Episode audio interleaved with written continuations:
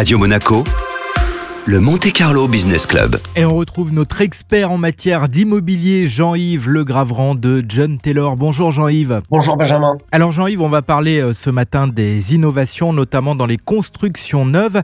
Et ici, en principauté euh, de Monaco, eh bien, un immeuble va voir le jour utilisant la technologie de la géothermie. Oui, alors il y a des constructions à Monaco actuellement qui utilisent cette technologie. Elle permet d'utiliser la chaleur qui se trouve dans le sol pour venir chauffer l'ensemble d'un immeuble sans utiliser euh, l'électricité ou des matières combustibles comme le fioul. En fait, il faut savoir que le sol est à température constante durant toute l'année. Quand on construit un immeuble, si l'on envoie des tiges sous l'immeuble, parfois à plusieurs centaines de mètres, nous allons réussir à capter cette température, ce qui va nous permettre, par exemple, l'hiver, euh, de faire remonter la chaleur. C'est très compliqué, hein. il, y a des, il y a des mini-centrales justement dans l'immeuble qui vont traiter cette chaleur qui qui vont permettre de la renvoyer dans l'immeuble à travers euh, les dalles de chaque étage, ce qui va venir chauffer en hiver. Ça va juste faire remonter cette chaleur et ça va venir chauffer les sols de tous les appartements. Et comme cette température est constante autour des 20, 21, 22 degrés, ça permet aussi en été, lorsqu'il fait très chaud dehors, de refroidir le sol de chacun de ces appartements et ça réduit la plage d'utilisation des appareils de climatisation. C'est-à-dire qu'on estime qu'on va devoir allumer la climatisation pour refroidir dire peut-être en juillet et en août, et le chauffage vraiment pour compléter au mois de janvier-février. Mais le reste de l'année, l'appartement va s'auto-réguler, donc il ne va pratiquement pas y avoir de consommation d'énergie. Et cette technologie est utilisée ici à Monaco